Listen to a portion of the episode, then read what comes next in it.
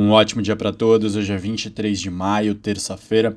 O teto da dívida dos Estados Unidos em negociação ainda continua influenciando as bolsas, por isso, uma falta de coordenação nos movimentos, tanto na Europa quanto na Ásia. Futuro de Nova York com uma leve tendência negativa, petróleo e minério também para baixo. O que, a gente tem de novidade sobre isso? O republicano Kevin McCarthy, que é o presidente da Câmara dos Estados Unidos, ele afirmou que a discussão foi produtiva, mas que ainda está com um impasse bem relevante. Ele falou que de pontos positivos, os dois lados estão com times trabalhando na negociação.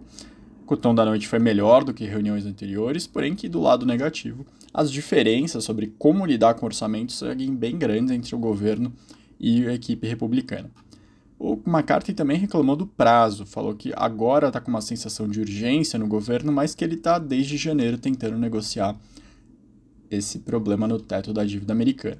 Ele falou, aspas, não temos um problema de receita tributária, mas de gastos gerados por democratas. Acredito que Biden e os democratas querem sim fazer um acordo, mas apenas para gastar mais dinheiro.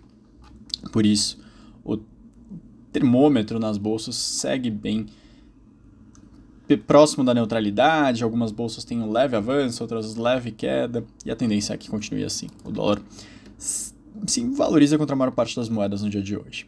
Ainda nos Estados Unidos, o Kashkar, que é o presidente do Fed de Minneapolis, falou que ainda é muito cedo para concluir que o estresse do setor bancário acabou. Ele falou que ainda tem que ficar alerta. E sobre taxa de juros, ele disse que é sim possível pausar alta de juros pelo Fed, mas com cautela. Ele falou que o Fed ainda tem que deixar claro no comunicado, na ata, que pode aumentar taxas em algumas semanas, dependendo do que aconteça com os indicadores. Falando em indicadores, saíram os dados de PMI da zona do euro, do Reino Unido, segundo a S&P Global, ambos recuaram. O composto, que junta indústria e serviços da zona do euro, foi de 54,1 para 53,3, menor nível em três meses. A parte de serviços foi de 56,2 para 55,9 e o industrial foi de 45,8 para 44,6. Lembrando que tudo que está abaixo de 50 indica pessimismo. No Reino Unido, o composto foi de 54,9 para 53,9, serviços de 55,9 para 55,1 e, por fim, o de indústria de 47,8 para 46,9. Um destaque mais próximo, no México, nearshoring, que é aquele resultado de esforço para você ter a produção mais perto do seu país, ele está fazendo com que os investimentos estrangeiros diretos cresçam 48% na comparação do ano passado, nesse primeiro trimestre do ano. Subiram para 18,6 bilhões de dólares só nesses primeiros três meses. O Brasil até recebe mais, mas de qualquer forma foi um valor menor do que no ano passado. Foi 1,7 bilhões a menos do que no ano passado.